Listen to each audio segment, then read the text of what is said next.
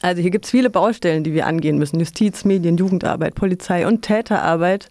Und jetzt habe ich Irene Vogel von den unabhängigen Frauen zu Gast. Hallo erstmal. Hallo. Ihr habt am vergangenen Freitag eine Veranstaltung gemacht, Istanbul-Konvention in Freiburg, alles im grünen Bereich. Freiburg hat viele Hilfsangebote für Opfer geschlechtsspezifischer Gewalt, heißt es in der Ankündigung. Aber sind sie auch ausreichend? Wie ist der Ist-Zustand? Sag erst mal. Wir hatten eine Gesprächsrunde mit einigen Expertinnen, also Vertreterinnen von Fachberatungsstellen. Ich würde sagen, wir haben ein gutes Hilfeangebot, aber es hat sich doch auch herausgestellt, dass es zum Teil zu schlecht finanziert ist. Jetzt weniger von der Stadt selbst, sondern vom Land.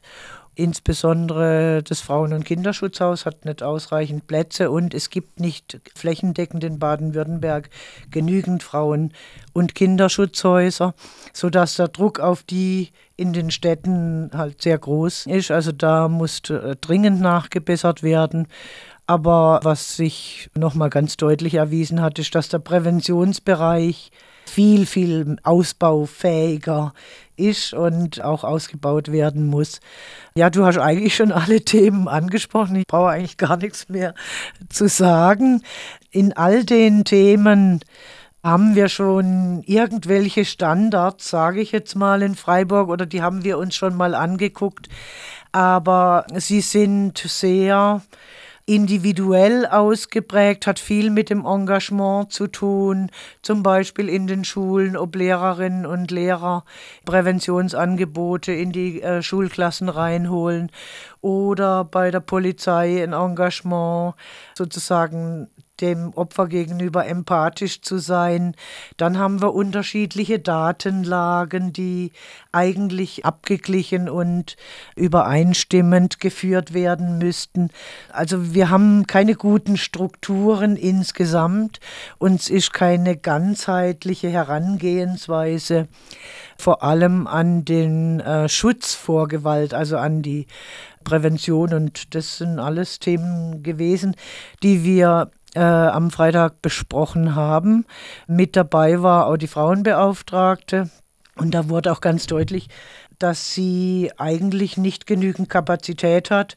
Also von ihr müsste der Impuls letztendlich ausgehen. Prävention gegen Gewalt ist, sage ich jetzt mal, ein Dezernats- und fachübergreifendes Thema. Da müsste sich die gesamte Stadtverwaltung drum kümmern und sie müsste das initiieren.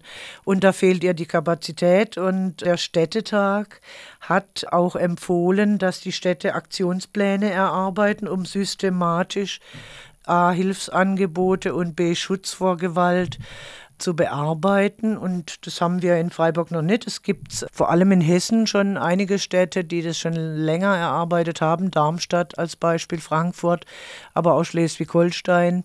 Wir sind jetzt so verblieben, dass wir im Herbst eine oder mehrere Referentinnen aus diesen Städten nach Freiburg einladen oder eben auch online, um uns das mal anzugucken, wie die das angegangen sind mein Ziel als Stadträtin der unabhängigen Frauen und auch unserer Fraktion ist, dass wir zumindest im Doppelhaushalt 23, 24 eine Stelle dafür beantragen, bei der Stelle zur Gleichberechtigung der Frau, also sozusagen eine Personalaufstockung, um das Thema systematisch anzugehen und zu bündeln und all diese Fachstellen, die schon damit befasst sind, dann auch an einen Tisch zu holen. Aber auch Opfer müssen eigentlich mit einbezogen werden, Opferperspektive, wo es auch noch ganz deutliche Schwächen gibt bei den Hilfeangeboten ist so der niederschwellige Zugang besonders vulnerabler Gruppen, also sage ich jetzt mal geflüchtete Frauen und Mädchen, minderjährige Mädchen jeglichen Statuses, die haben auch nicht so explizit eine Anlauf- und Beratungsstelle. Da schlägt ganz viel beim FMGZ auf, wenn Mädchen wegen Schwangerschaftsverhütung oder sonst wie oder auch bei einem Präventionsangebot vom FMGZ eben mit den Beraterinnen ins Gespräch kommen, stellt sich oft auch heraus, dass sie auch häusliche Gewalt erleiden. Da fehlt eigentlich ein richtiges Beratungsangebot. Wir hatten auch den Sozialdienst muslimischer Frauen mit in der Gesprächsrunde.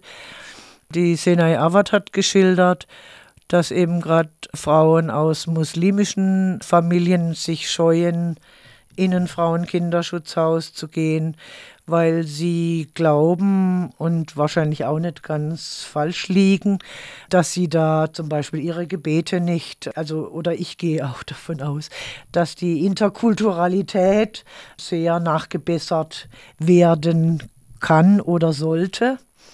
Das ist auch ein Thema. Oder auch die Beengtheit in Frauen- und Kinderschutzhäusern, den Raum zu haben, dass sie da auch unterkommen können.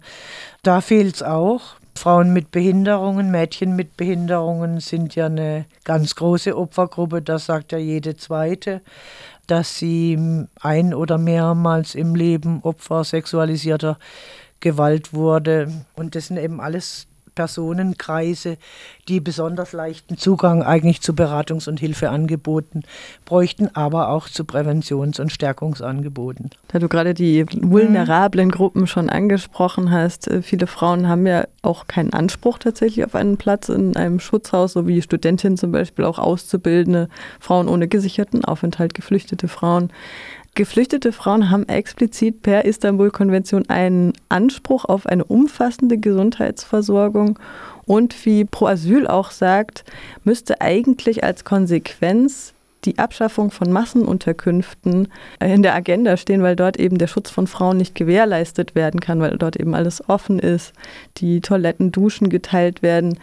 Ähm, ja, Anlaufstellen für asylsuchende Frauen müssten geschaffen werden, eine gendersensible Prozedur beim Asyl beantragen und das gilt auch für Frauen, deren Asylstatus an dem Ehemann hängt, der sie dann vielleicht misshandelt. In Bezug auf die Lea hat die Kommune ja Spielraum. Wie nutzt die denn diese? Spielraum? Ich finde überhaupt nicht, dass die Kommune Spielraum hat.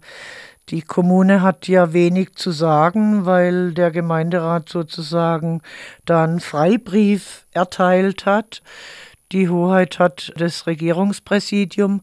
Und weil du die Flüchtlingsunterkünfte angesprochen hast, wir haben in allen Wohnheimen ein Gewaltschutzkonzept erarbeitet in Freiburg, also die Kommune mit den Trägern der Sozialarbeit in den Wohnheimen, also sowohl für wohnungslose Menschen als auch für Geflüchtete. Das fand ich sehr wichtig. Ich würde sagen, da ist schon ein großer Bewusstseinswandel damit auch erzeugt worden. Also gerade solche Dinge wie sich duschen oder Gemeinschaftsräume teilen zu müssen, hat man geguckt, dass also Frauen in gesonderten Bereichen untergebracht sind und eben dann auch in Duschen und Toiletten nur Frauen begegnen müssen. Es sind Ansprechpartnerinnen benannt, wenn was ist. Das Sicherheitspersonal ist geschult und sensibilisiert worden.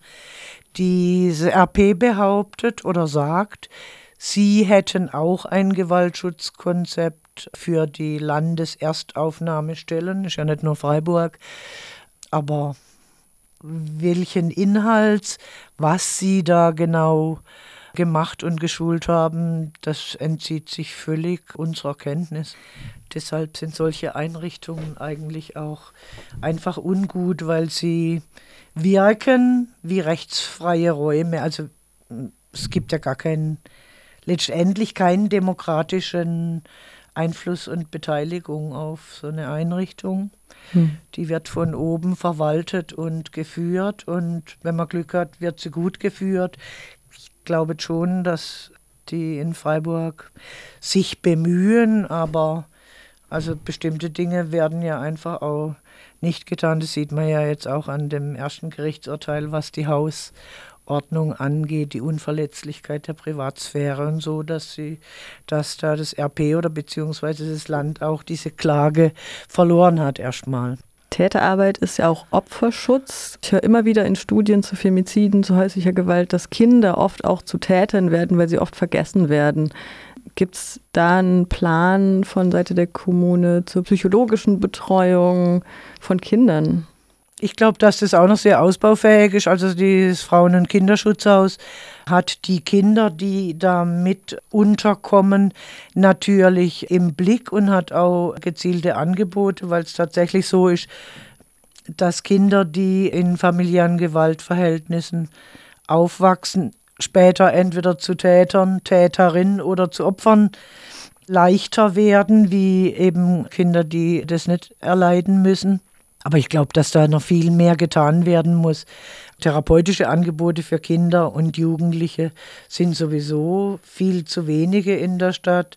Sieht man jetzt auch mit Corona. Wir hatten im Kinder- und Jugendhilfeausschuss neulich die Kinder- und Jugendpsychiatrie zu Gast, die sagen, sie können sich gar nicht mehr retten vor Bedarf und haben viel zu wenig Kapazitäten und das ist ja auch bei den niedergelassenen kinderpsychologischen Praxen so. Und ich denke, wenn es eben auch flächendeckend an den Schulen Präventionsangebote gäbe, als auch Stärkung der Kinder, zum Beispiel aus Selbstverteidigung, aber auch Rollenstereotype aufzubrechen, wenn das in den Lehrplänen Eingang fände und auch in den Kita-Orientierungsplänen, dann wären wir, glaube ich, in 10 oder 20 Jahren ganz viel weiter, weil wie lange reden wir jetzt schon über dieses Thema? Und trotzdem sind die Rollenstereotype noch so stark und ich komme eigentlich nur zu dem Ergebnis, die Familien leisten es nicht oder können es nicht leisten oder sehr viele Familien können es eben nicht leisten. Und deshalb finde ich es Aufgabe des Staates, also Aufgabe von Kitas und Schulen. Und wenn es nicht in Bildungsplänen implementiert wird, dann ist eben abhängig vom Engagement einer Lehrerin oder eines Lehrers, ob. Und ich meine, wenn man jetzt das flächendeckend angehen wollte, also wir haben in Freiburg 60 Schulen und 240 Kitas mit was weiß ich wie viel Schulklassen und wie viel Kita-Gruppen. Da bräuchte man natürlich ganz andere Kapazitäten auch an Fachstellen, die Präventionsarbeit machen, dann müsste Fluss sich vor acht, verzehnfachen und Wildwasserwendepunkt, Frauenhorizonte, FMGZ, die machen ja alle irgendwie Präventionsangebote im Rahmen und auch Frick, wie heißt es, die Interventionsstelle gegen häusliche Gewalt. Auch die haben angefangen, das anzubieten an Schulen. Da kam eine Rückmeldung jetzt bei der Veranstaltung, dass die Schulen das bisher noch gar nicht nachgefragt haben, weil das Thema häusliche Gewalt ist vielleicht zu weit weg, ich weiß es nicht. Da bräuchte man viel, viel mehr an Beratungskapazität auf jeden Fall. Und deswegen wendet ihr euch ja auch ans Kultusministerium. Ja, genau, jetzt, mhm, ja. das haben wir vor.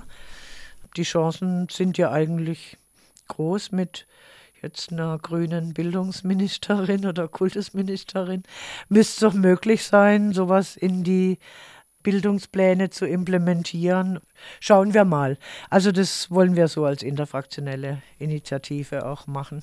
Jetzt habe ich noch einen Punkt. Das Stichwort Transgender werden auch geschützt von der Istanbul-Konvention explizit. Mhm. Und die Konvention gilt auch nicht nur zu Friedenszeiten. Noch ein paar Worte dazu.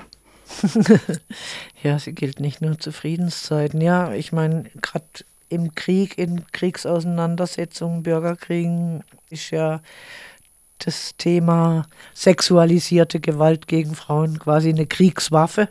Da braucht es dann nochmal ganz andere Schutzmöglichkeiten und in Bezug auf Transgender.